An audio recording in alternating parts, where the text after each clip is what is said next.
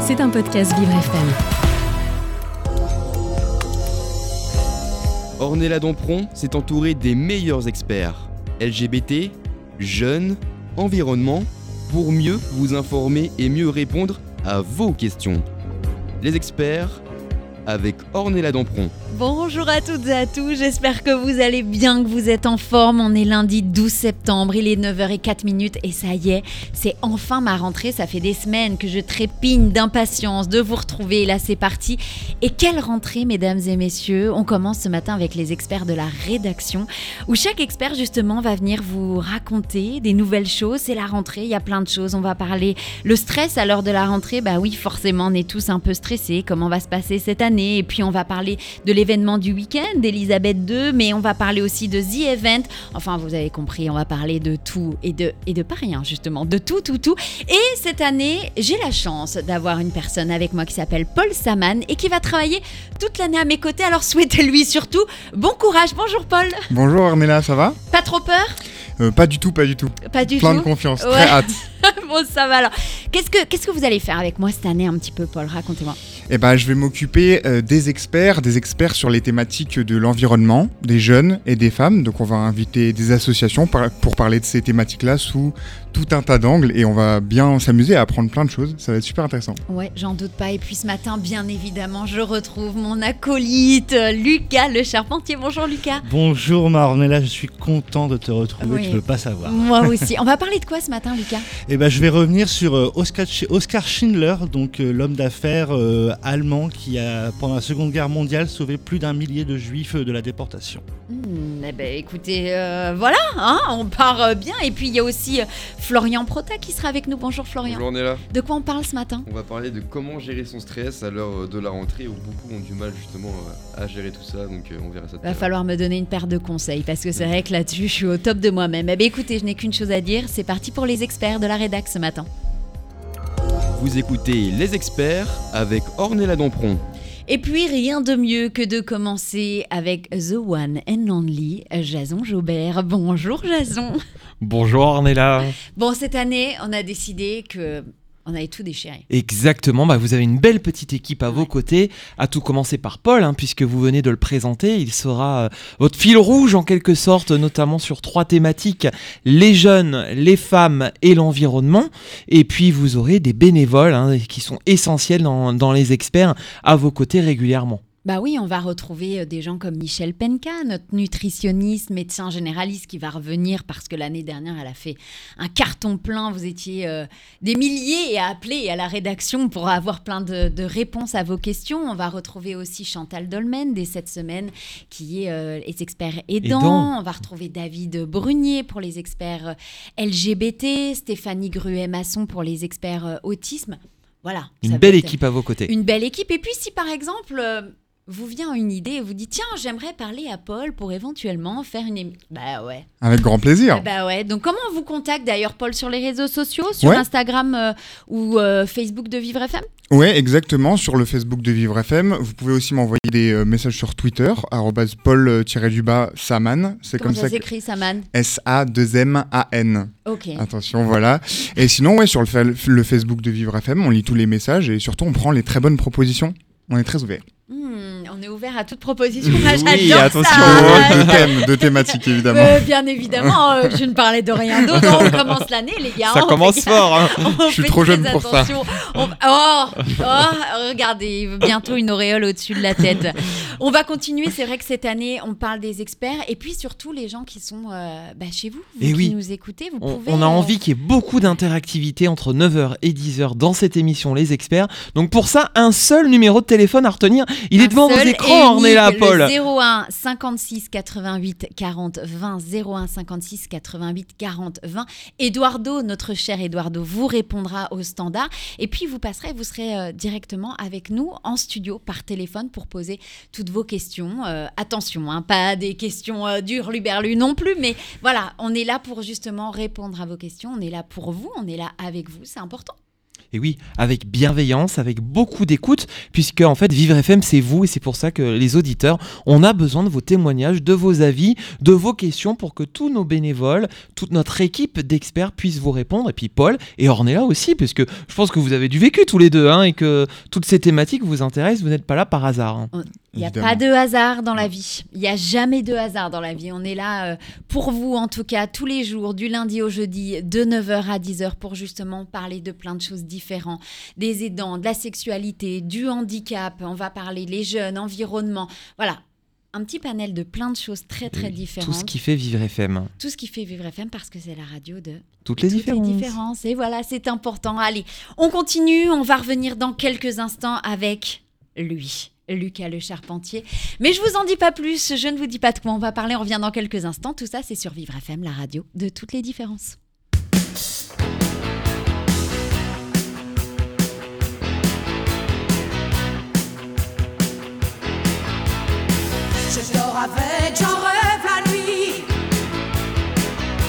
Ma mec, ma seule folie. Quand je les vois sous toutes leurs facettes, taillés en rose ou en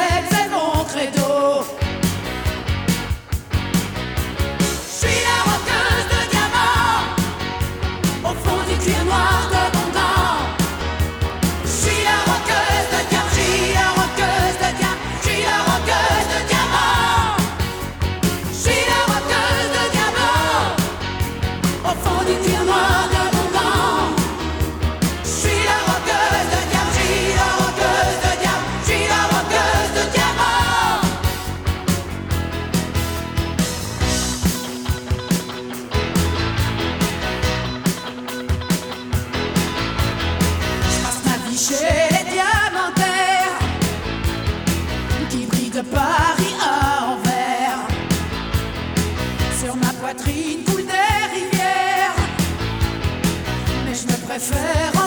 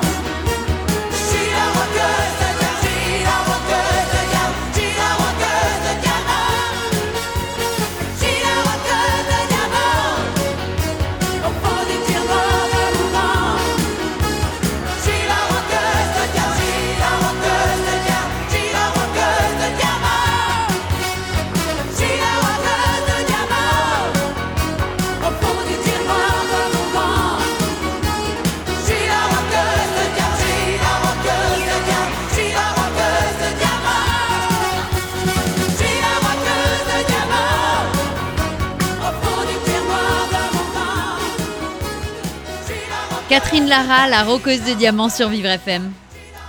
Vous écoutez Les Experts avec Ornella Dampron. Et oui, ça y est, c'est une nouvelle émission qui démarre ce matin, nouvelle saison, et je suis très heureuse de vous accompagner tous les jours de 9h à 10h dans les experts. Et ce matin, c'est les experts de la rédac.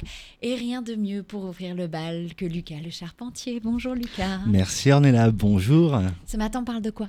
Eh bien Ornella, euh, ce matin on fait un petit, un petit point histoire, on va parler d'Oscar Schindler. Hmm, Moi, quand j'entends ça, je pense au film La liste de Schindler. Effectivement, qui est tiré justement de cette, de voilà. histoire-là.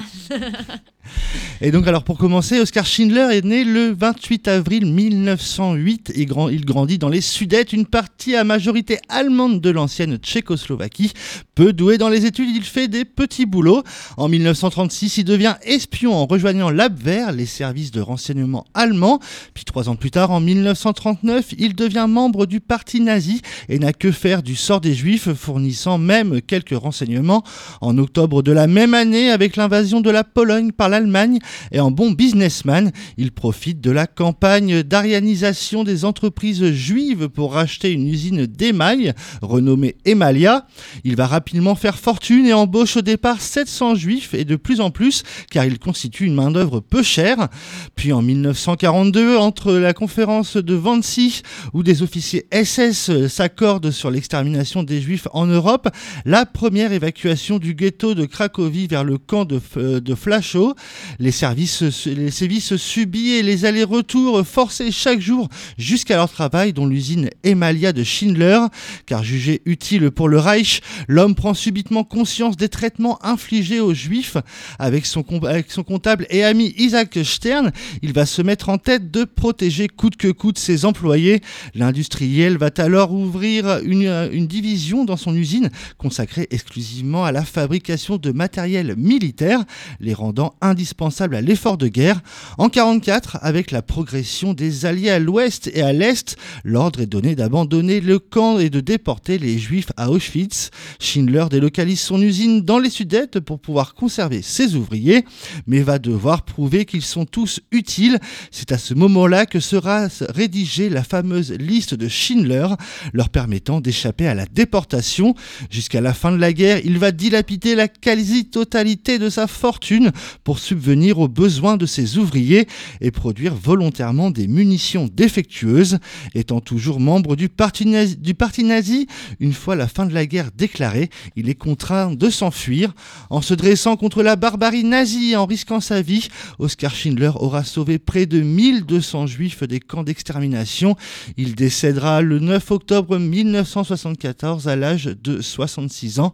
Un film, vous en faisiez, vous en faisiez référence euh, euh, juste avant ma chronique, Ornella, est d'ailleurs sorti en 1994, réalisé par Steven Spielberg. La liste de Schindler, donc, retrace cette histoire. À voir pour ceux qui ne l'auraient pas vu. On y retrouve d'ailleurs l'acteur américain Li- Liam Neeson dans la peau de l'homme d'affaires. Et quel homme Et, Et- quel homme Et quel homme et quel film, film poignant euh, de 3 heures exactement, mais on ne voit pas les 3 heures, les trois heures passer.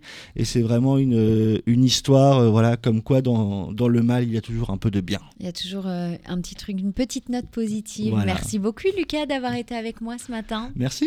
Et puis nous, on continue dans quelques instants. On se retrouve et on va parler justement du stress de la rentrée. Mais je vous en dis pas plus, je vais pas vous stresser dès maintenant. À tout de suite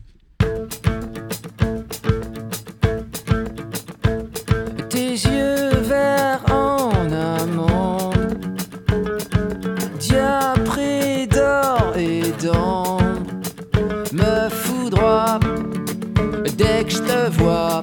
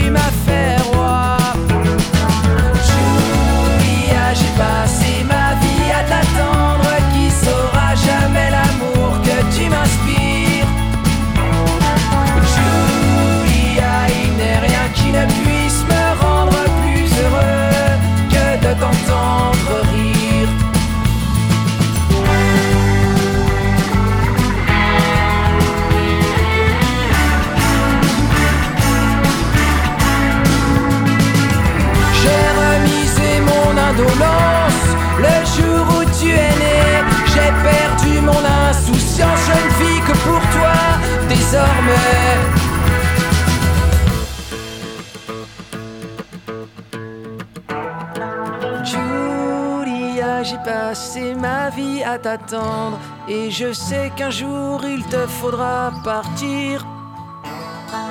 Julia, viendras-tu quand tu seras grande? Iriser ma vie de tes merveilleux sourires Julia, j'ai passé ma vie à t'attendre, tu répands tes couleurs sur mon avenir. Julia,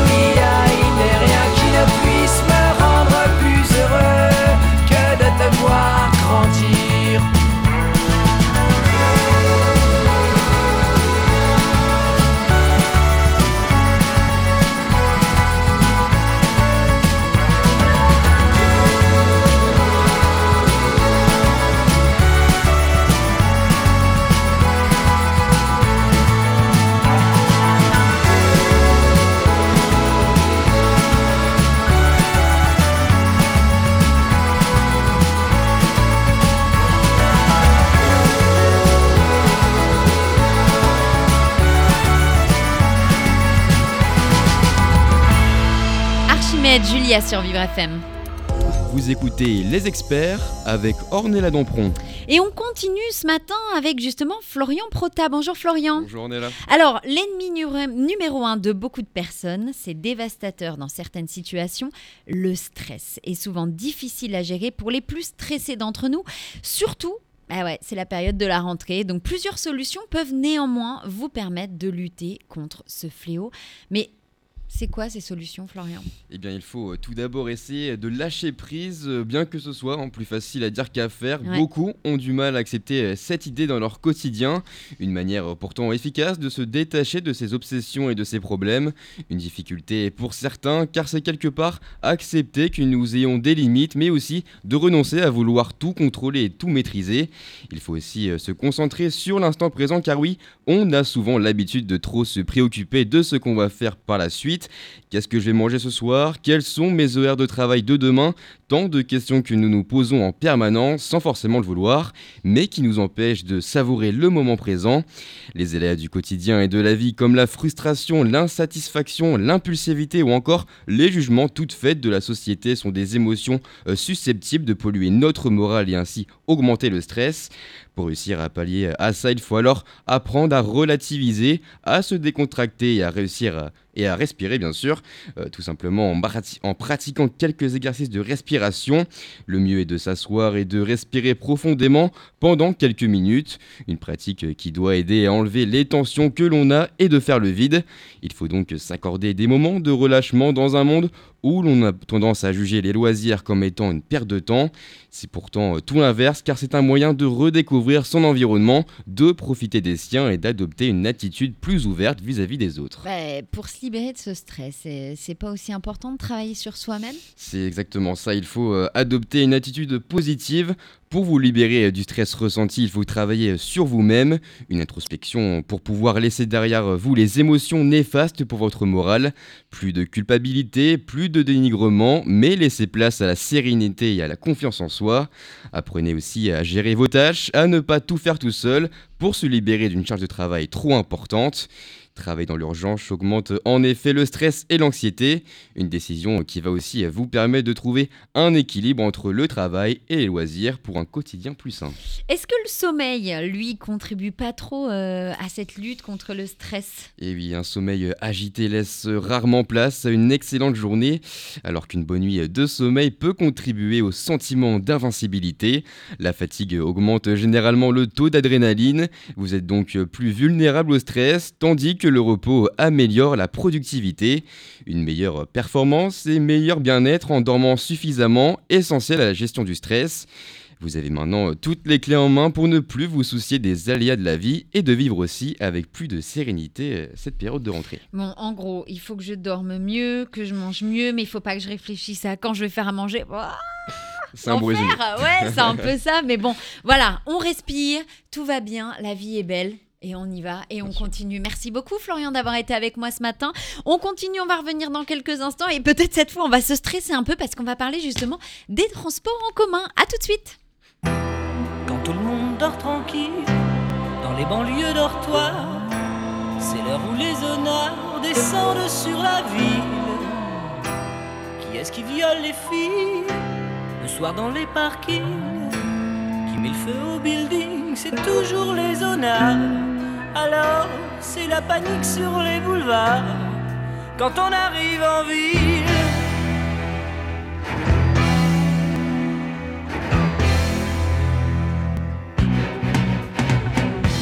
Quand on arrive en ville, tout le monde change de trottoir. On n'a pas l'air viril, mais on fait peur à voir.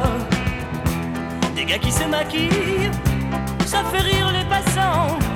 Mais quand ils voient du sang sur nos lames de rasoir, ça fait comme un éclair dans le brouillard. Quand on arrive en ville,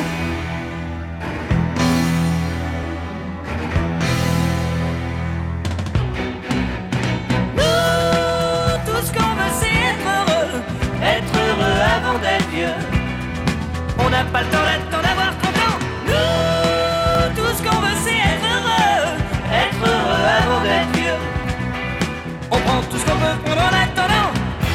Quand on arrive en ville, on arrive de nulle part. On vit sans domicile, on dort dans des hangars. Le jour on est tranquille, on passe incognito. Le soir on change de peau et on frappe au hasard. Alors, préparez-vous pour la bagarre. Quand on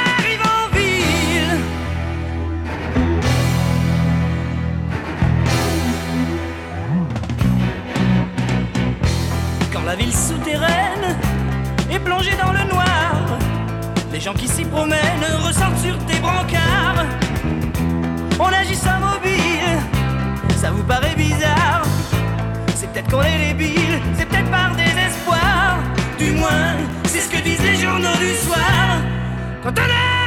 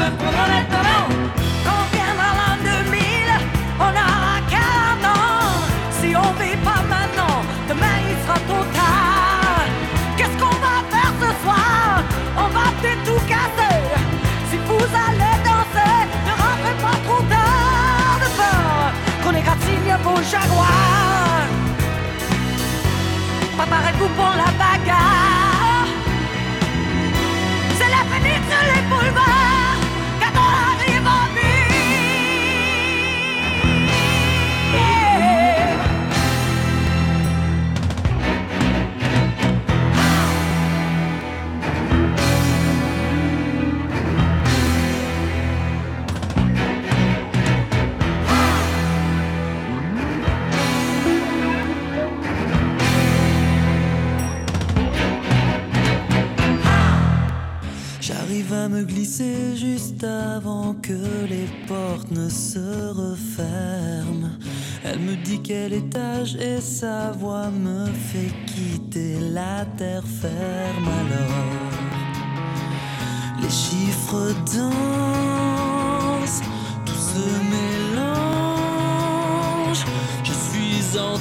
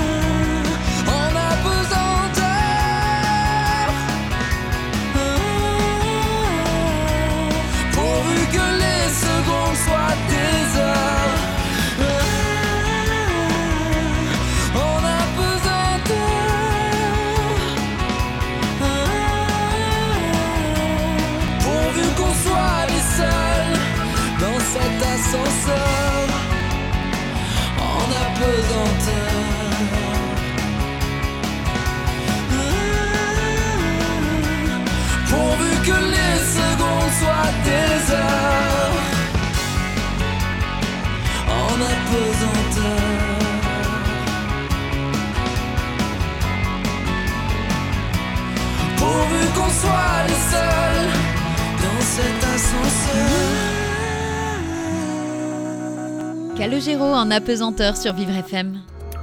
Vous écoutez Les Experts avec Ornella Dampron. Et on continue ce matin justement en apesanteur. Tiens oui, on continue avec les experts de la rédac pour cette nouvelle saison.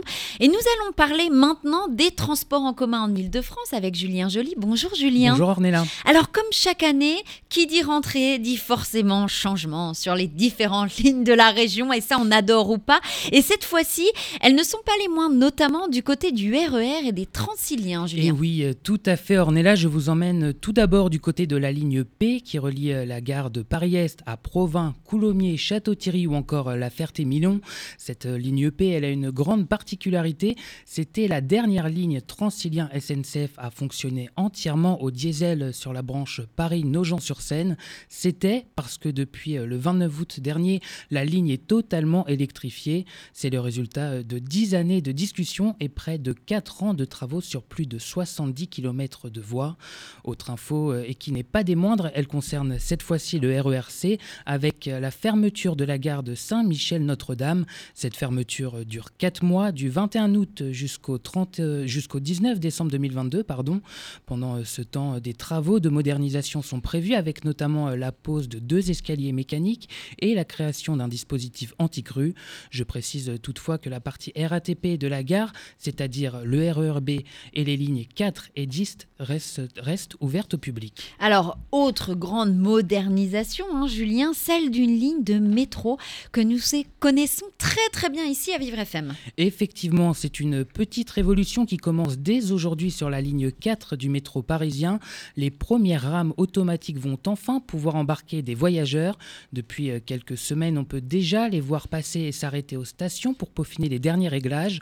D'ici euh, fin 2023, les 50 de trains que compte la ligne 4 seront totalement C'est l'aboutissement de six années de travaux pour un coût total de 700 millions d'euros à la charge d'Île-de-France Mobilité.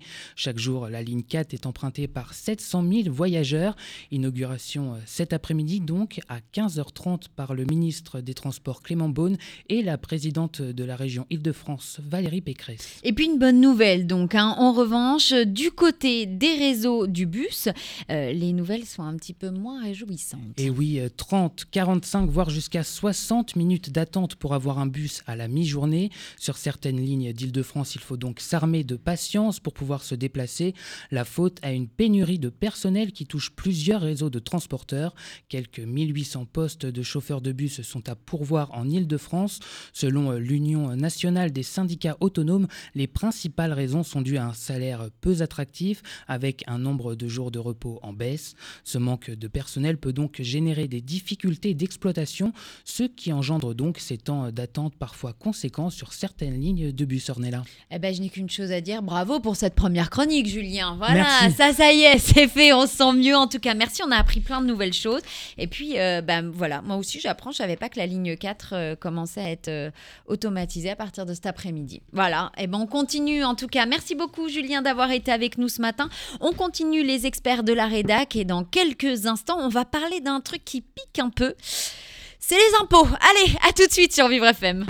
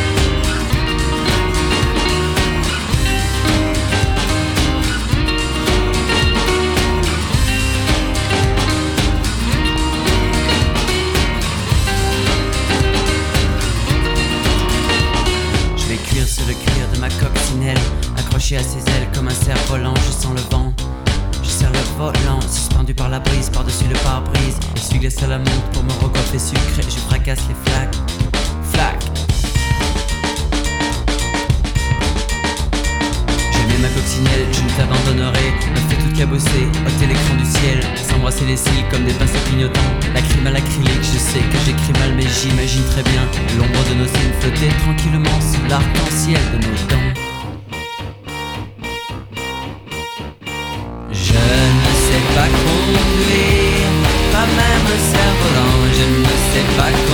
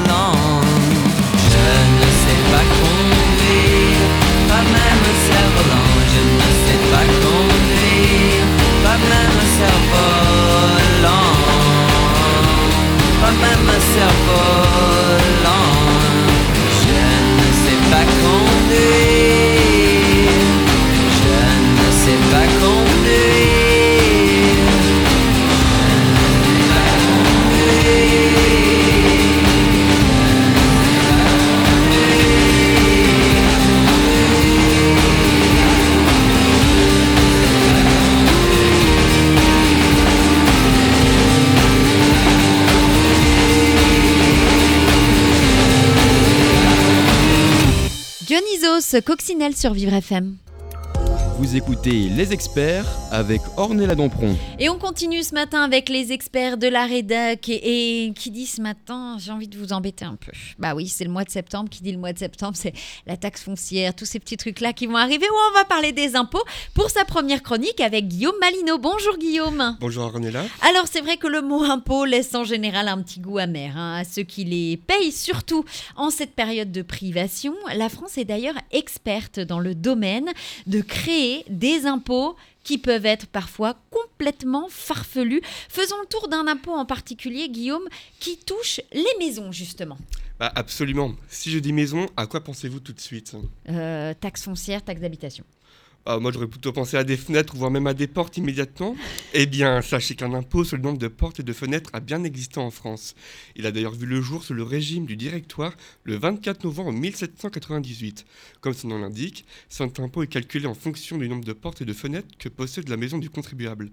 Leur taille rentre également dans le calcul de l'impôt. C'est donc un impôt qui est proportionnel à la richesse visible. Ah oui, d'accord. Tant, tant qu'à faire, on n'a qu'à faire comme ça. Et un impôt euh, égalitaire pour autant? Bah, hélas, pas vraiment, car dans les faits, il y a des stratagèmes qui ont été élaborés justement pour contourner cet impôt. Dans le paysage, par exemple, on voyait la construction de grands murs nus autour des maisons, on voit même de fausses fenêtres sur la façade de certains bâtiments, évidemment ça pour payer le moins possible. Oui, euh, bon, alors un impôt euh, en moins payé, c'est un peu ça? Euh, hélas, oui, mais du coup, c'est au détriment de certains résidents, car du coup, pour moins payer, certains propriétaires construisaient des maisons insalubres avec de petites portes, voire même de petites fenêtres. Mais ce n'est pas sans compter, évidemment, sur le génie de Napoléon Ier de mieux cadastrer son territoire. Ainsi, évidemment, tout, tr- tout détracteur à l'impôt pardon, devait payer une amende, ou sinon la direction, la casse-prison. Ah ouais, bah tant qu'à faire. Alors combien de temps cet impôt il a-t-il tenu? Bah, étonnamment, il a quand même tenu assez longtemps, parce qu'il a fallu attendre 1926 pour le voir remplacé par un autre impôt, un impôt qui lui ressemble un peu, je vous laisse deviner lequel. Taxe foncière, taxe d'habitation. Bah, L'impôt sur la fortune, bon, on n'était pas Ah, loin. bah, ah oui, oh, bah, ah bah, tant qu'à faire. euh, voilà, donc l'impôt sur la fortune. C'est ça, exactement. Après, le but de cet impôt, bah, il n'a pas vraiment changé en soi. C'était bah, du coup prélever la richesse visible, bon, bah, là, du coup, la vraie richesse en soi. D'ailleurs, une petite précision il y a d'autres pays comme l'Espagne ainsi que le Royaume-Uni qui ont utilisé ce système d'imposition. Bah, comme quoi, il y a même de grandes puissances européennes qui ont réussi à nous copier pour notre système d'impôt. Pour le système de prélèvement d'impôts. Euh, et oui, et je vous le disais, attention, hein, la taxe foncière, la taxe d'habitation, ça arrive. C'est là, c'est pour bientôt. Enfin, oui, bien évidemment. Sinon, c'est pas drôle. Ça nous amène à, à la chronique euh, d'ailleurs de Florian sur le stress, euh, le stress des impôts et de, de recevoir cette fameuse petite lettre du Trésor public dans vos boîtes aux lettres incessamment sous peu. Merci beaucoup, Guillaume, pour cette superbe chronique qui me met le stress dès le matin. ah bah, avec plaisir.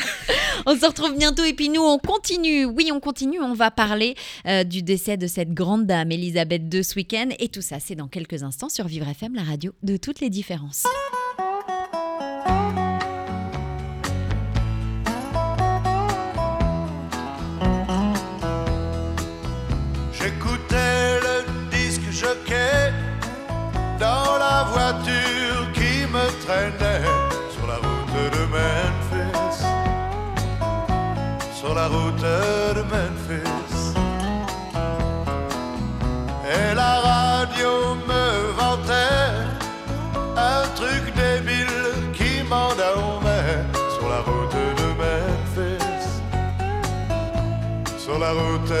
Memphis.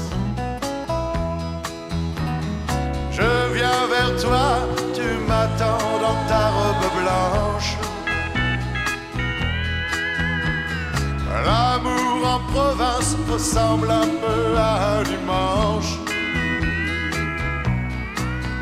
Sur le siège avant le chauffeur, de la bière en regardant l'heure sur la route de Memphis. Sur la route de Memphis. À la place du mort, un chien loup peut jeter un regard un peu fou sur la route de Memphis. Sur la route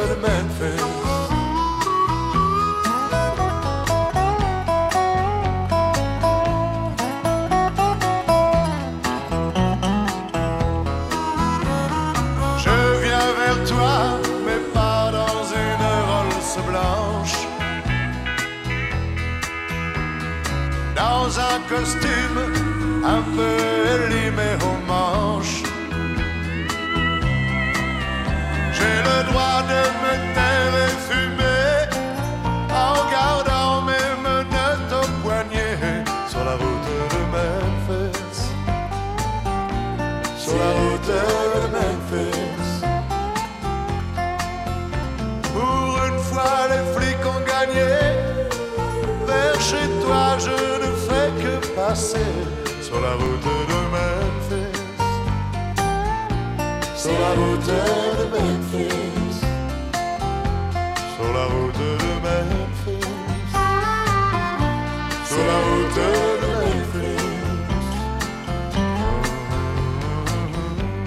Eddie Mitchell sur la route de Memphis sur Vivre FM. Vous écoutez Les Experts avec Ornella Dampron. Nouvelle saison, nouveaux experts et ce matin c'est les experts de la rédaction avec Arthur Lemeur. Bonjour Arthur. Bonjour Ornella, bonjour à tous. De quoi on parle ce matin? On va parler des relations avec la reine d'Angleterre et le monde entier. Allez c'est parti, on y va. Jeudi dernier est décédée la reine Elisabeth II. Cette dernière avait célébré ses 70 ans de règne et fêté ses 96 ans cette année. Je vais vous raconter pourquoi elle est une figure de l'histoire contemporaine. Elle a rencontré tous les grands hommes et femmes politiques ainsi que les artistes du XXe et XXIe siècle. Elle a fait le tour du monde. Elle n'avait pas un rôle politique, mais elle était une sorte du- d'ambassadrice du Commonwealth. Parmi l'une de ses rencontres fondamentales est la rencontre avec le Premier ministre anglais Winston Churchill. Il fut l'un des plus grands hommes politiques du siècle dernier qui a connu les deux guerres. C'est l'homme qui a résisté à Hitler, même durant le Blitz, le bombardement de la ville de Londres entre 1940 et 1941. La reine considérait Churchill comme un aimé, mais aussi comme un mentor, puisqu'elle a commencé son règne à l'âge de 27 ans. Elisabeth II a rencontré tous les premiers ministres anglais, de Churchill à Trust, en passant par Margaret Thatcher, la première femme Premier ministre. C'est au début de, te- de leur relation, Elisabeth II avait peut-être une admiration pour une femme accédant à ce poste. Les positions politiques et sociales de la Première ministre, volontaires et de conviction, ne rencontrent pas l'approbation de la reine. Même si celle-ci ne peut pas donner son avis politique, même si elle euh, l'étudie les sujets à fond, approuve ou désapprouve les décisions. Elle a aussi rencontré tous les premiers ministres de la 4e et de la 5e République française. Parmi les présidents, elle avait de bonnes relations avec le président François Mitterrand. C'est sous le septennat de Mitterrand que le tunnel sous la Manche a été inauguré le 6 mai 1994. Elle a rencontré tous les présidents américains, dont le président Reagan, qu'elle invita à faire du cheval sur le domaine de Windsor. Malgré sa réserve apparente, la reine a beaucoup d'humour et s'est enjouée, notamment pour la cérémonie d'ouverture des Jeux Olympiques de 2012, où elle saute en parachute d'un hélicoptère avec le célèbre espion James Bond. Mais aussi quand elle tourne une vidéo avec euh, l'ours Paddington pour célébrer son jubilé de 70 ans de règne en juin dernier. Depuis son décès, les hommages à la reine se multiplient à travers le monde. Il est prévu 12 jours de deuil national dans le pays. Comme on dit, hein God save the Queen. Non, maintenant c'est God save the King. Et oui, Exactement. voilà. Merci beaucoup Arthur pour cette euh, chronique sur cette euh, grande dame qui nous a quittés le week-end dernier. Et on continue, on parle d'ailleurs, euh, on va parler dans quelques instants euh, du week-end dernier avec Paul et The Event. Et ça, on en reparle dans quelques instants sur Vivre FM, la radio de toutes les différences.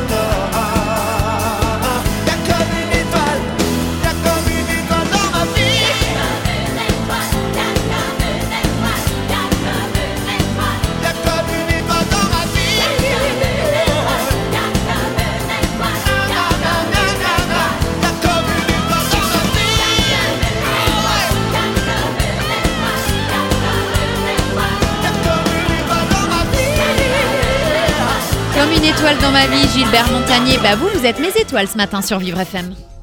Écoutez Les Experts avec Ornella Dampron. Et on continue ce matin avec euh, Hugo Vitos. Bonjour Hugo. Bonjour Ornella. Alors aujourd'hui, on revient, on vient de parler euh, du, du- du règne hein, euh, de la reine et puis forcément de son décès d'Elisabeth II. Et c'est sur toutes les couvertures médiatiques, notamment au Royaume-Uni. Exactement Ornella, on n'a pas pu passer à côté de cette information. Jeudi dernier, après 70 ans de règne, la reine Elisabeth II nous a quittés, laissant sa place à Charles III. Le monde entier a été pris de court, mais les médias britanniques se sont préparés à ce moment avec l'opération qui se nomme London Bridge is Down. Alors après le décès de la reine, c'est son secrétaire privé Edward Young qui a été informé euh, le premier. Dans les minutes qui suivent, ce dernier a téléphoné à la première ministre Liz Truss qui a été récemment élue. Par la phrase codée London Bridge is down, il fait comprendre à la chef du gouvernement en exercice que la reine venait de disparaître. Le ministre des Affaires étrangères a transmis la nouvelle aux 56 nations du Commonwealth et la nouvelle a été presque immédiatement relayée par Press Association, qui est l'équivalent de l'AFP au Royaume-Uni, à tous les autres médias du monde. Prenons l'exemple justement de la BBC, la British Broadcasting Company, c'est l'équivalent de, la, de France TV chez nous. C'est Putain, de- vous parlez bien anglais, hein, Exactement. bravo. hein. C'est le service public euh, britannique là-bas. Une alarme et une lumière s'allumera en studio, signifiant que l'heure est grave et que tout le personnel devra être mobilisé pour les jours à venir. Les différents programmes des chaînes de la BBC, BBC 1, 2, 3 et 4 s'arrêteront et diffuseront toute la chaîne BBC News, leur chaîne d'information. Pour toutes les autres chaînes, les présentateurs seront vêtus de noir. Plusieurs magnétos sur le portrait et sur la vie de la reine seront diffusés avec la présence notamment de consultants sur les différents plateaux. Pour les radios britanniques, cette même lumière sera allumée en studio pour que les animateurs annoncent la nouvelle et ne pas diffuser bah, de musique trop joyeuse pour pouvoir euh, diffuser des musiques tristes et mélancoliques. Depuis jeudi dernier, l'Angleterre est donc entrée dans une période de deuil national de 12 jours. Mais alors Hugo, qu'est-ce qu'il en est pour la suite des événements maintenant? Eh bien, Ornella, le décès a bousculé le pays qu'il faut succéder à la reine Elisabeth II. C'est donc son fils aîné, Charles III, qui a été élu roi. Le Parlement, lui, a été suspendu. Les drapeaux ont été euh, bernés sur le palais de Westminster et toutes les affaires politiques s'arrêtent. Les obsèques de la reine n'auront lieu que dans une dizaine de jours. Pendant ce temps-là, le prince Charles fera une tournée de deuil dans le Royaume-Uni, les Pays de Galles et l'Irlande du Nord. La dépouille sera rapatriée à Londres dans le cadre de l'opération Licorne, dont le convoi a quitté le château de Balmoral en Écosse et a rejoint Édimbourg euh, ce dimanche direction le palais d'Holyrood House. L'arrivée à Londres aura lieu mardi avec un transfert de Buckingham à Westminster, suivi d'une première cérémonie. Le sixième jour aura lieu une première répétition de la procession funéraire et peu après les Britanniques pourront venir euh, rendre un ultime hommage à leur reine devant leur cercueil, devant son cercueil avec des moments spécifiques qui seront derniers à certaines personnalités. Ce n'est donc au dixième jour, le 19 septembre prochain, que les funérailles de la reine auront lieu à l'abbaye de Westminster, un jour qui sera férié au Royaume-Uni, qui sera marqué par deux minutes de silence à la mi-journée. La défunte reposera ensuite aux côtés de son père à la chapelle du château de Windsor. Plusieurs éléments vont être modifiés par la suite, les pièces et les billets où figureront le prince Charles III, ça prendra un petit peu de temps pour se mettre en place. Les passeports et les timbres seront modifiés et l'hymne national, on en parlait il y a quelques minutes, redeviendra God Save the King. Pour la France à l'heure actuelle, aucune chaîne n'a annoncé la retransmission des funérailles d'Elisabeth II, mais je pense que ça se fera, il y aura... Je pense que ça va se faire, Ça va se faire. euh, logiquement et normalement. Merci beaucoup Hugo. Alors ça c'était ce week-end, c'était un événement ce week-end, mais on continue parce qu'il s'est passé aussi plein d'autres événements parisiens ce week-end et notamment on va en parler avec euh, Paul Saman. Rebonjour Paul. Bonjour. Alors ce week-end se tenait effectivement la septième édition du The Event, un événement caritatif qui a lieu sur la plateforme de diffusion en direct Twitch. Euh, Paul, faut m'expliquer ce que c'est moi exactement. hein, tout Et ça. ben, le The Event, c'est le plus gros événement caritatif de France. En fait, il est organisé chaque année entre septembre et octobre à Montpellier. C'est Zera- Zerator et Dash, des streamers, c'est-à-dire des animateurs d'émissions en direct, un peu comme nous, Ornella. Mhm. Mais c'est sur Twitch, sur Internet, qui en sont à l'origine. Donc euh, Dash et Zerator et une soixantaine d'autres streamers passent le week-end en direct sur Internet à animer différentes activités et à faire des défis à certains paliers de sommes amassées pour inciter les spectateurs Mais cette année, c'était une édition un petit peu particulière. Ouais, il y a eu tout un imbroglio à propos du bénéficiaire. Le thème, c'était l'écologie. L'ONG choisit Good Planet, sauf que les internautes ont découvert de nombreuses controverses à son sujet, notamment des soupçons de détournement des donations. Au final, l'équipe du The Event a décidé de soumettre un vote aux internautes pour décider d'un autre bénéficiaire. Et pour la première fois, c'est pas une, mais quatre ONG qui ont été sélectionnées. WWF, la Ligue de la protection des animaux, The Sea Cleaner et Sea Shepherd. Sea Shepherd que nous recevrons dans les experts le mercredi 28 septembre à 9h pour parler de tout ça. Formidable. Cette polémique autour euh, du bénéficiaire, justement, n'a pas été le seul obstacle. Non, beaucoup de figures du streaming euh, étaient absents et à première vue, qui dit moins de têtes d'affiche, moins de stars, dit moins de visibilité et potentiellement moins de dons. En plus, ces absences ont déçu de nombreuses communautés sur Internet euh, de ces stars justement qui ont fini par cyberharceler les streamers présents à l'événement. Bref, le risque de faire l'année trop planait un peu sur cette édition, d'autant plus que Zerator avait annoncé la fin du The Event sous cette forme après celui-ci, donc c'était un peu un baroud d'honneur. Bah alors, ce dernier euh, The Event, euh, il a fait un flop? Pas du tout, pas du tout, bien au contraire. En termes de chiffres, la cagnotte a atteint plus de 10 180 000 euros, soit plus, de- enfin 120 000 de plus que l'année précédente. C'est un, On re- n'a pas choisi le bon métier, en Eh fait. hein, c'est c'est un, record en France absolu de dons pour un événement caritatif, euh, encore battu par rapport à celui de l'année dernière. Cette réussite s'est aussi retrouvée pas que dans les chiffres, mais aussi dans le contenu proposé euh, pendant le week-end. Des concerts, Big Oli, Soprano, un jeu de rôle, des quiz, le grand Alain Chabat qui s'est rendu sur place, un match de, ca- de catch, de la danse, du chant et j'en passe. Bref, un programme très chargé qui a marqué les esprits et créé une, bah, une vraie ambiance de communion en Ah fait. bah, justement, en parlant de communion, elle a euh, atteint euh, son summum pendant les dernières heures de l'événement. Ouais, plus de 4 millions d'euros ont été récoltés lors des 4 dernières heures de live. Les chiffres défilaient tellement vite que beaucoup ont cru en fait qu'il y avait un problème technique. C'était vraiment hallucinant. Euh, même 500 000 euros de dons ont été donnés en, une, en 10 minutes. C'est vraiment record. Donc tout ça dans une euphorie évidemment générale. Les gros streamers qui haranguaient leur communauté pour qu'elle donne aux plus petits et leur faire passer des paliers de Enfin, en apothéose donc à 2 heures du matin avec un nouveau record, beaucoup de larmes, de joie, de voix cassées et surtout de fatigue. Et je vais pas mentir, on est là, si ce matin là j'ai les cernes, les yeux un peu humides, la voix qui déraille même un peu, c'est parce que quand on regarde le The Event, bah, celui-ci en particulier même, c'est impossible de pas se prendre au jeu et justement bah, de tout donner littéralement.